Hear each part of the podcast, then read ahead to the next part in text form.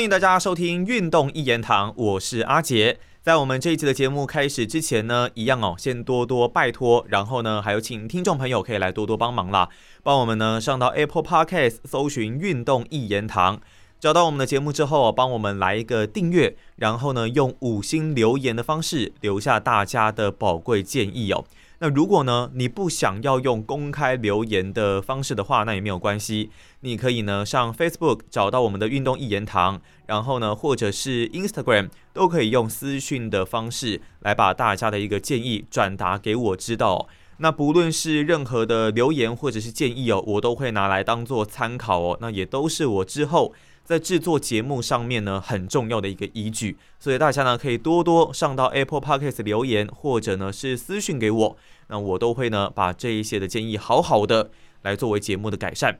好，在之前的节目呢，我们有推出过一个系列哦，是球星豪车列传。那主要呢，我们就是希望透过一些大家比较想要听的内容，那包括了像是可能职业运动员他们在场上，或是他们跟球队之间呢。他们有很棒的表现，那跟球团之间也可以获得非常好的一个报酬。在有这么好的报酬的一个情况之下，大家可能会很想了解，诶，他们可能有哪一些的收藏啊，或者是有哪一些的投资理财的方式。阿杰呢是想要把这些内容哦，都慢慢的来介绍给大家。那因为我自己很喜欢车子啦，然后也有蛮多的听众朋友自己呢也是汽车的爱好者，所以呢，我们先从他们的这一些车子。车款的收藏来介绍给大家。之前呢，在第一集的节目哦，我们已经有介绍过 NBA 最顶薪的球员，来自于金州勇士的 Stephen Curry 哦，他呢基本上啊是展现了非常出色的一个收藏品味啊。个人呢有数款的车型啊，都是当今世上相当经典的车款。所以呢，除了 Stephen Curry 之外，在整个 NBA 球星当中哦，大家也都是有非常多值得很多球迷来了解的一些收藏。那这期节目我们要来介绍的，就是在前一个赛季，然后最近因为 NBA 已经开季了嘛，那前一个赛季总冠军赛的对战组合就是密尔瓦基公路跟凤凰城太阳，一路带领着凤凰城太阳来杀入到总冠军赛的保罗船长 Chris Paul，那就是我们今天的主角。那基本上呢，在前一个赛季哦，Chris Paul 的表现真的是让我相当的惊艳呢。毕竟，因为以 Chris Paul 的一个年纪来说呢，至今啊，他也是已经达到了三十六岁的一个年纪哦。所以呢，在这样子的一个年纪，他的体能状态势必不太可能像年轻的时候这样子打球。那他一定是得用更多的头脑、更多的传球视野来帮助球队变得更好，才能带领太阳队来走得更远。那 Chris Paul 呢，在上一个赛季总计出赛了七十场的比赛，场均呢可以缴出十六点四分、四点五篮板、八点九次助攻的一个成绩水准。那当然跟他生涯平均呢这种可能将近十八点三分，另外呢还有九点四次助攻的成绩啊，稍微有一些些的差异。但是真的不要忘记，他现在也已经三十六岁了，能够缴出这样的成绩啊，真的已经是非常的难能可贵。重点是现在呢，其实在整个球队阵中哦，应该也不太需要他一个人来扛下整支球队的胜负。可能不用让他像过去在黄蜂啦，像是在快艇啦，需要自己来担负很多的责任。现在他在太阳队这支球队的身边的队友呢，又包括了像是 Devin Booker、DeAndre Ayton，那另外呢还有其他的绿叶，其实都是 Chris Paul 的一个好帮手，所以他自己不用把自己逼得这么紧呢。最近两个赛季平均上场时间大概是三十一点四跟三十一点五分钟。跟过去可能动辄三十五分钟以上的出赛时间，近五个球季以来，确实大概都维持在三十一跟三十二分钟左右的水准。但如果你现在还需要他上场，大概像 LeBron James 这样子，可能动辄三十五啦，快四十分钟，哇，那这一支球队的未来可能也是非常的令人担忧哦。那以 Chris Paul 呢个人到目前为止的一个合约状况哦，其实。他在去年球季的一个薪资水准呢，就是已经有达到了四千一百三十五万美金啊。那他跟凤凰城太阳呢，接下来还有包括了现在开打的这个赛季啊，接下来还有三个球季要走。那薪水呢，分别是两千八百四十万、三千零八十万跟三千万美元的合约。哦，那这也有可能是倒数第二张，或者是最后一张 Chris Paul 的一个大约也说不定啊。那主要呢，也还是要看 Chris Paul 在今年球季，还有他未来的一个表现会展现出什么样的一个水准呢？当然，以 Chris Paul 来说呢，他的整个生涯已经可以说是相当的出色，只不过目前呢还是纸上游虚啊，并没有任何的总冠军戒指。不然的话呢，其实以他生涯的成就来看哦，他已经有十一度入选 NBA 全明星赛的一个记录，而且呢，曾经在二零一三年拿下了 NBA 全明星赛的 MVP。那他也曾经四度呢入选了 NBA 年度最佳第一队，还有五次的 NBA 年度最佳第二队，以及在二零一一年他生涯唯一一次哦，到目前为止的 NBA 年度最佳第三队。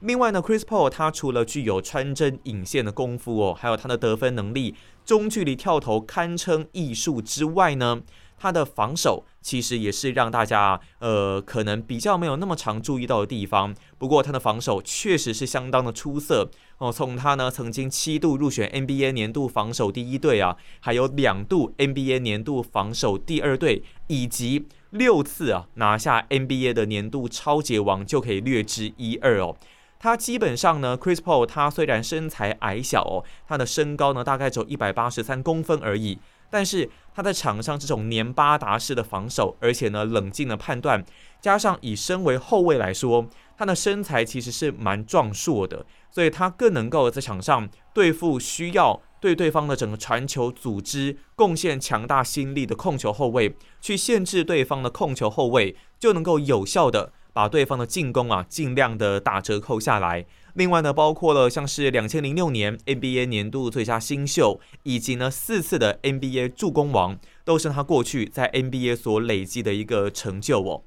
那 Chris Paul 呢，他是出生在北卡罗来纳州哦。一开始呢，他除了接触篮球这一项运动之外，他也喜欢接触美式足球这项运动。那其实，在美国有很多的运动员，他们在学生时代接触运动呢。不会特别的只专门专精在某一项运动上面，我觉得这跟东方社会是比较不太一样的。像 Chris Paul 啦、LeBron James 啦这些顶尖的球员哦，他们可能有接触篮球，甚至偶尔也会玩棒球。那最主要呢是美国相当流行的美式足球，也是他们喜欢玩的运动哦。那像是 LeBron James，他在高中的时候就是很有名的美式足球选手，那么甚至他的实力也可以接近到职业美式足球员。那至于说玩多项的运动到底有什么的好处呢？呃，因为我自己本身是运动科学研究所毕业哦，那过去呢我们有看过蛮多不同的文献来证明显示，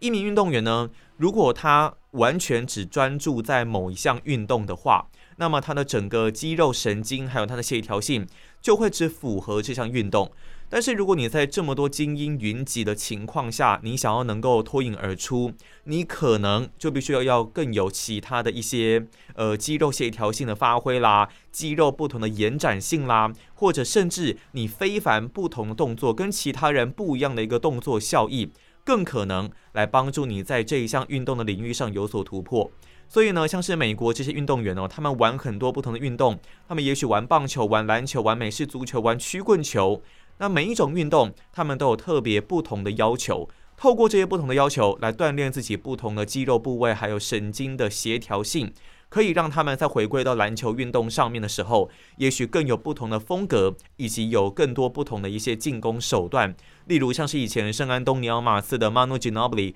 或者是 Steve Nash，啊，凤凰城太阳很知名的球员呢，Steve Nash，他们呢其实过去就很热爱足球哦，那也让他们在篮球场上，例如 Manu 他这个鬼切鬼之切入，你很难去猜透他的脚步，很难去猜透他的步伐。那 Steve Nash 其实也是他在 NBA 史上呢是相当著名的一个控球后卫，所以你玩不同的运动可能会更有不同的开发。那阿姐觉得这个在台湾哦，或者是在对岸的中国大陆，可能在这一方面就可以多加的思考哦。小孩子呢在这些地方很长呢，是在例如国小的时候，可能就已经过度专精化在某一项运动上面，导致于他们的发展有可能因此而较为受限。那偏偏呢，以台湾的体育班的这种制度来说呢，是很早就要求你要来进行运动的专项化的。我觉得这是值得来做改变以及突破的一个部分。例如呢，台湾其实有非常多的小球员，在小时候可能就接触棒球运动，那接触了棒球之后呢，他就一路这样子打棒球打上去，很难再有去接触到其他运动的机会。那甚至如果广义一点，从教育的角度来出发，我认为他们也不应该只是专注在运动上面，也可以让他们专注在其他的一些学科或者是术科上面的发展。不管你是说可能是学科，或是美术啦、音乐啦等等。我觉得都可以让小孩子有更多元化的发展，因为在年纪这么小的时候，你也很难去断定说，诶，他们一定未来会在某一个领域才会有成就嘛？他们也许在其他的领域也可以有其他的一些发展，也不一定。所以我认为，如果能够多元发展，对于我们整个国家的长远的一个规划来说，是一个比较好的作为哦。不过目前呢，因为体育班的一些限制还有措施。我觉得这一部分如果真的要再进步的话，可能是需要蛮长一段时间的。好，真的是有点扯远了。我们应该是要来讲 Chris Paul，因为 Chris Paul 他原本有接触篮球跟美式足球嘛，那后来呢，他就渐渐的呃专心在篮球这一项运动上面哦。当然，在高中的时候啊，他就已经是相当明星等级的球员。包括了在两千零三年哦，他取得了麦当劳全明星阵容，而且呢被夏洛特的观察家评为两千零三年的北卡罗来纳先生。在高中的时候啊，他就能够缴出场均三十点八分、八次助攻跟五个篮板的成绩。那我觉得有个蛮特别的故事哦，是 Chris Paul，因为他跟他自己的阿公，他跟他的祖父哦感情是非常的好的。那在高中的一项比赛中呢，呃，在比赛前，因为他得知了自己的祖父因为抢劫而过世的一个消息哦，在美国享年六十一岁，所以呢，在之后的一场比赛啊，Chris Paul 是杀红了眼哦，拿下了六十一分的一个分数，但是他希望呢，他的得分就刚好停留在六十一分，所以后来他获得了一个罚球的机会，他选择故意将球给罚丢，拿下就刚好。这六十一分来告慰自己的祖父哦，在天之灵啊。那在高中毕业之后呢，到大学的 Chris Paul 是就读威克森林大学，那也是前圣安东尼奥马刺巨星啊 Tim Duncan 他的学弟。在威克森林大学呢，Chris Paul 一样呢是缴出了非常出色的成绩哦，包括了大西洋沿岸联盟的最佳新秀，另外呢还有 ACC 联盟的季前赛最佳球员，以及美联社的最佳球员，还有全美明星队的阵容哦。都是他在大学期间所取得非常突出的成就，像是有这样子的一个成就啊，基本上在大学校史能够有一些排行啊、历史地位，那要进入 NBA 应该也不是太大的一个问题啊。所以呢，在两千零五年的 NBA 选秀会上，Chris Paul 在第一轮第四顺位被纽奥良黄蜂队给选走，也被誉为蜂王，未来呢是很有机会。应该说很被看好，能够带领黄蜂队来成长。那个时候的黄蜂队呢，呃，我印象蛮深刻的，应该是刚从 Baron Davis 他之后的一个时代，慢慢的来开始哦，才找到了 Chris Paul 这个掌舵者来接替这个球队的位置。那在 NBA 的第一年呢，基本上 Chris Paul 就缴出了很出色的一个成绩啊，场均可以拿下十六点一分，另外有七点八次的助攻。基本上的控球后卫啊，你看得分不一定能够评量他对于球队的一个指标哦。但是如果你看他的一个助攻次数，我就可以发现，真的他能够对球队所贡献的这种穿针引线的能力，还有替球队攻势活络的一个能力是有多么的重要。Chris Paul 呢，前面两个赛季啊，场均是七点八次跟八点九次的助攻。那从两千零七年开始呢，连续的三个赛季都可以拿下超过十次以上的助攻哦。那一路呢到现在，他在生涯总平均场均方面还是可以缴出单场九点四次的一个助攻，这对于一名控球后卫来说，绝对是相当突出的一个成绩。那前面也跟大家讲过，以 Chris Paul 这样子具有那么突出的一个成绩表现，以及他对于球队的贡献战力，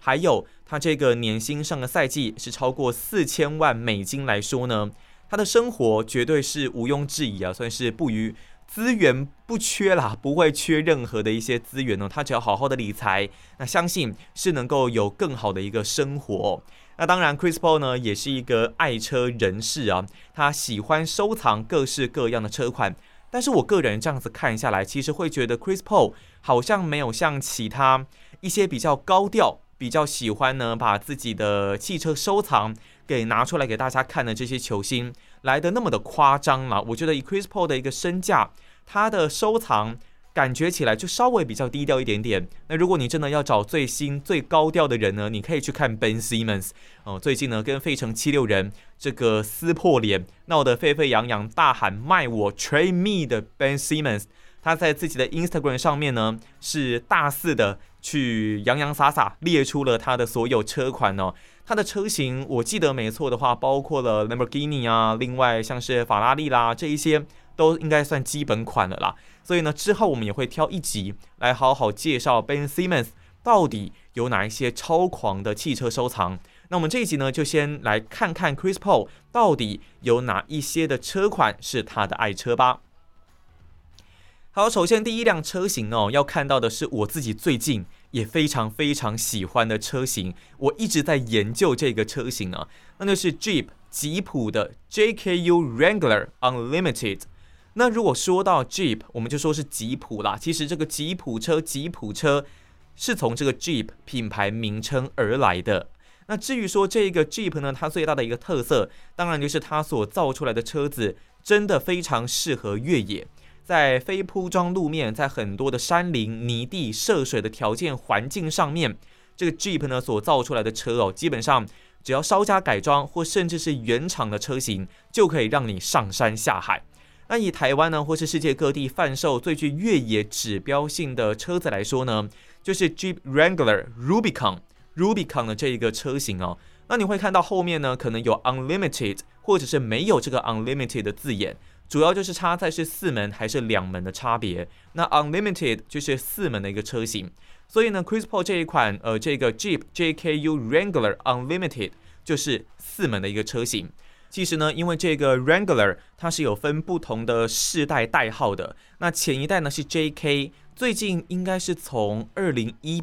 八年之后吧，我有点忘记，但应该是从二零一八年之后是改为这个 JL 的车系。他们呢在一些外观还有一些的系统设定上是有做一些的调整。对于 Chris Paul 来说，虽然他的身材并不是特别的高大，但有这样子一辆算是很狂野，而且呢是很 man power 的一辆车型啊。不论是在全家出游啦，还是自己去山地野外游玩，相信这一辆车都是非常适合他的。那而且自己啊，最近真的看这个 Jeep 的 Wrangler Rubicon 啊，是看的非常非常的喜欢哦。它另外还有像是撒哈拉啦这一些的车型。当然，就是差在他们可能对于公路跟越野的舒适度的一些使用比例上面的调整。那如果呢，你是看 Rubicon 这一款车的话，这个算是款式的话，就代表你是最重度的越野使用者。Rubicon 绝对能够满足你在越野条件上最严苛的一个环境需求。那会看到像 Wrangler Rubicon 这一类的车子哦，主要也是因为最近嗯。觉得说哇，这种车子真的是很 man 啦，然后很有这种粗犷的一个气息啊，也很喜欢跟朋友可能去玩玩 off road 啦，然后去一些非铺装路面，稍微呢去体验一下跟都市截然不同的感觉哦，所以呢才开始看这一些的越野车啊。除了 Jeep 之外呢，其实阿杰自己也对于像是 Toyota 系列哦，一直以来呢他们的这个陆地巡洋舰，这个陆巡啊，Land Cruiser 系列，最近在日本应该是已经出到 Land Cruiser 三百。那它的旗下呢还有许多的小老弟哦，包括了台湾总代理有引进的 Prado，在对岸应该是叫做普拉多啦。另外呢，还有就是在北美独家贩售的 Full Runner，在对岸应该是叫做超霸。啊，对对对，普拉多在对岸也被叫做霸道嘛，普拉多霸道。然后呢，那这个 Full Runner 可能呢，它在底盘的设定上又在更加的强化，更加的耐操哦。所以呢，基本上它被叫做超霸哦，在对岸呢是超霸的一个名字哦。那 Full Runner 在台湾呢是并没有总代理来引进，不过呢，你可以透过贸易商啊去寻找这一款车哦。但基本上，如果你是到最顶级的 TRD Pro 的版本的话，哦，那应该也都是要价两百八十万以上啊，台币啦。所以呢，大家如果对越野车有兴趣，也都可以不妨哦，跟阿跟阿杰可以来多交流一下。那我都会很兴致勃勃的来跟大家进行讨论。那 Chris Paul 这一款 JKU Wrangler Unlimited，如果是换算成新台币的话，大概是要价四百万元起跳哦。以台湾这边的贸易商行情来说呢，如果你是现在的 JL 车系的 Wrangler Rubicon 双门的话，大概可以从两百八十五万开始。那如果是四门呢，其实价差不大，大概差个十万块左右。那基本上是落在三百万上下这样子的一个水准。那真的也必须要说了，因为台湾的关税啊，想要保护本土汽车产业的关系哦。所以呢，它在关税的一些设计上面会对进口品牌比较严苛，不管是对于总代理还是对于贸易商进来的这个价钱呢，基本上都是翻倍了。例如我刚刚提过的 Full Runner 最顶级的车型，在美国换算成台币大概就卖一百五十万，但是在台湾呢，就硬生生是要再多个将近一倍的价钱哦。那这个 Jeep 呢，就更不用说了，因为它是美国本土的国产品牌，所以呢，价格绝对是便宜许多哦。你一百到一百五十万之间就可以买到很好的等级，但偏偏进到台湾，因为这个关税制度的关系哦，所以呢，就是会翻倍卖。那你说这个关税保护制度到底有没有错？我觉得也没错。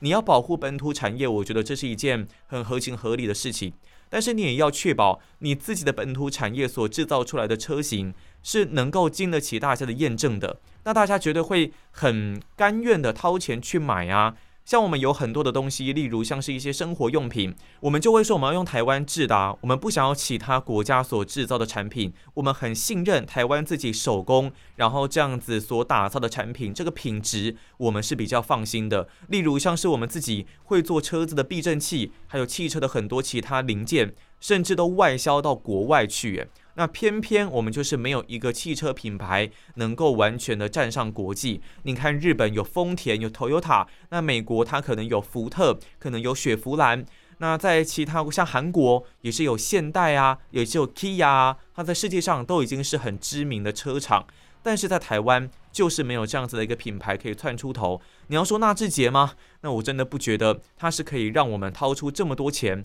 来买的一个品牌。他们的品质，我觉得真的是堪虑的。好，也这这部分也真的扯远了。马上再来看到 Chris Paul 的另外一辆车啦，是这个宾士 S 五五零。那这个 S 五五零呢，在台湾也是没有总代理引进的，你也是要必须透过贸易商来进这一款车。这个 S 五五零呢，它不管是在外观还是在内装上面哦，都是令人有着尊爵不凡的一个感受。当然，它的动力呢，绝对也是不遑多让的，四点七升 V 八的涡轮增压引擎哦。可以爆发出四百五十五匹以上的最大马力啊！那作为豪华车界的代表呢，宾士还有这个 B N W 在台湾被称为双 B 嘛，另外再加上欧迪就可以被称作一 A 两 B。那基本上呢，宾士跟 B N W 跟大家稍微解释一下他们主要的一个差异哦。就传统的概念上来说的话呢。宾士会比较偏向所谓豪华品牌，所以呢，它在内装的质感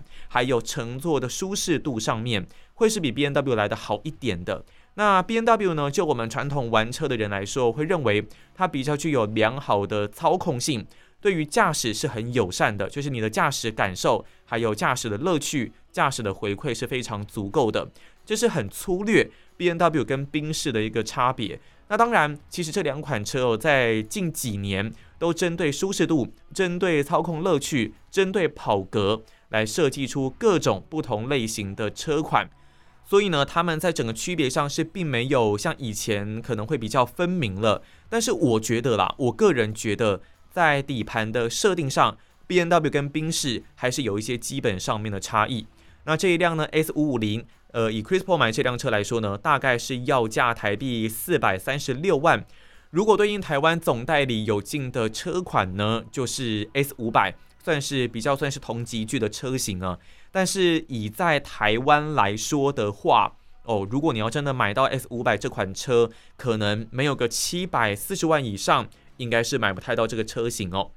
好，那 Chris Paul 的接下来这一款车的收藏呢，是一辆老车哦，它是雪佛兰的 Monte Carlo 蒙蒂卡罗，基本上价格有一点不可考的啦。这一款呢，是一九七七年的蒙蒂卡罗，承袭浓厚的美式肌肉的一个线条。那 Chris Paul 这一款车是黑色的，很有霸气的感觉啊。另外再加上它的一个大尺寸的轮圈。看起来真的是有一种很复古，但是相当具有霸气硬派的感觉。据说啊，Chris Paul 有的时候呢，在出席重要场合的时候，就是会专门来开这一款车的。那以雪佛兰的蒙迪卡罗这一款车型呢，它是一辆双门的轿跑车哦，从一九七零年开始来生产，那一路生产到两千零七年来停产。这一辆一九七七年的车型，它在整个外观造型上就完全是那一个年代的样子，不太能够用现代的汽车外观的眼光来看待这一台车。但也更加代表这一款车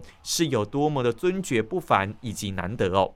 好，接下来的这款车呢是车迷朋友相当熟悉呀，法拉利的四五八 Italia。那它的价格当然是非常的可怕，一千三百七十九万元起哦。那如果你要说到超级跑车呢，法拉利绝对是大家不会遗忘的一个品牌哦。你光是从外表。就能够感受到法拉利，那像是这一款四五八 Italia，它的一个霸气，还有跑车的基因哦。法拉利四五八 Italia，它是从两千零九年到二零一五年所生产的车系啊，它是来用来原本取代法拉利的 F 四三零。那之后呢，这个四五八 Italia 的后继车是由现在大家也很熟悉的法拉利四八八来取代。那这一款车啊，我觉得很大的一个特色就是它超高转速的自然进气引擎啊，这个八缸哦 V 八的自然进气引擎呢，它是在九千转的时候断油哦。那你如果要说哇，九千转断油的引擎，在我的印象里面，可能就只有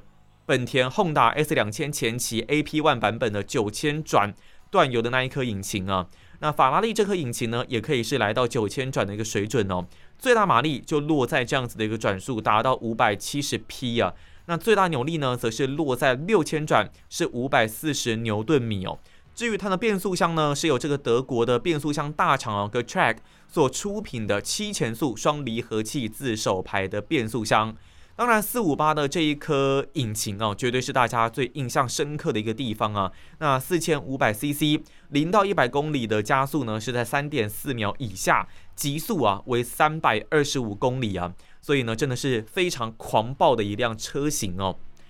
好，再来呢，Chris Paul 收藏的最后一款车也是相当豪华的一个品牌哦，宾利，它的 Continental GT。那如果呢，你看到二零二一年的宾利 Continental GT 呢，它要价是一千四百二十万台币以上哦，起价是这个数字了。那么尤其呢，因为它是六千 CC 的车型哦，所以一整年下来，你的牌照税加上燃料税，以台湾的这个税制呢，就要超过八万块以上哦，大概是来到八万二。我一年呢，要付出八万二在一台车的税金上面。当然，这也是我觉得台湾的汽车税制上面比较畸形跟奇怪的地方哦。因为呢，我们是用每年课税的方式，而且呢是根据车子的 CC 数、排气量来进行课税。所以现在呢，越来越多的车厂啊会选择要用涡轮系统，然后呢把 CC 数往下降，但是又不希望牺牲车子的马力跟扭力。那如果是在美国来说呢？基本上，他们每个州、每个郡，他们可能呢在税制上面都不太一样。那如果以纽约市的居民哦要买一台车来说，它其实呢会有一个最主要的税制，就是销售税 （sales tax） 是买车成交价的百分之八点三七五。但这个是一次性的费用，也就是说一百万的车子你要缴八万块左右的一个税金。那另外呢，在牌照税的部分是以车重来进行计算，每两年缴一次。另外呢是使用税，如果是商用车，这个这个是要加收的，也是两年缴一次。那所以呢，另外像所有权状，也就是你汽车领这个所有权状是一次性的一个费用。那验车费这跟台湾也是差不多的。那燃料税是随油征收。哦，所以呢，我觉得他们的制度，我基本上呃，在整个跟台湾的差异上，我觉得是还蛮大的，尤其是这个销售税。就是最主要的金额都集中在这一个销售税上，那一次性的来收取，我觉得这也许就是美国他们比较人性化、比较能够符合大众需求的一个税制。因为呢，你如果随着 CC 数来征收，你就不太可能会有大 CC 数的车子。那如果像这样子用不同的一个税制，在美国其实你就能看到很多很经典，然后呢有更多这种大 CC 数的车子，像是道奇的一些大排量的跑车啊。当然这也纯粹是我的个人意见啦。不过确实在台湾呢，每年缴税的时候是会还嗯，也还蛮想要体验看看美国这样子的一个税制的。哦。那这一台的宾利呢，Continental GT 啊，如果你现在当然在台湾要买的话啦，是要价超过一千四百万元哦。它的引擎呢，非常的出色啦。前面刚刚有提到嘛，六千 CC 的引擎，那 W 型的引擎哦，涡轮增压的一个形式，十二缸的一颗引擎，在五千到六千转的时候呢，可以迸发出六百三十五匹的马力啊。那如果是扭力方面呢，最高可以来到九十一点八公斤米的一个峰值，而且呢，它可以从一千三百五十转一路呢延伸到四千五百转哦，算是绵延不绝的最大扭力的一个输出。那这一辆车呢，也是 Chris Paul 相当喜欢的一款车型。那如果呢，你未来还想要听到有哪一位球星，或是有什么样子的运动员，他的哪一些收藏呢，都可以留言来告诉阿杰。我们可以先预告下一集的球星豪车列传呢，